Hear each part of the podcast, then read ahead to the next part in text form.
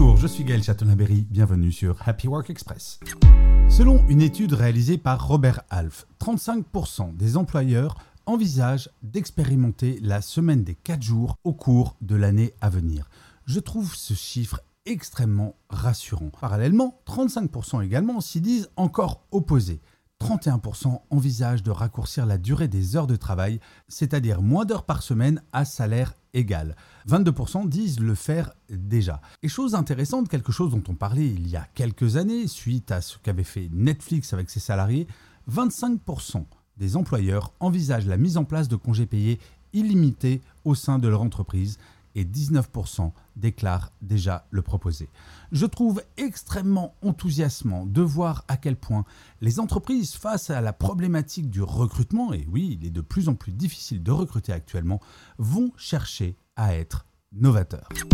Merci d'avoir écouté cet épisode. N'hésitez surtout pas à vous abonner. Vous serez tenu au courant du chiffre du jour de demain.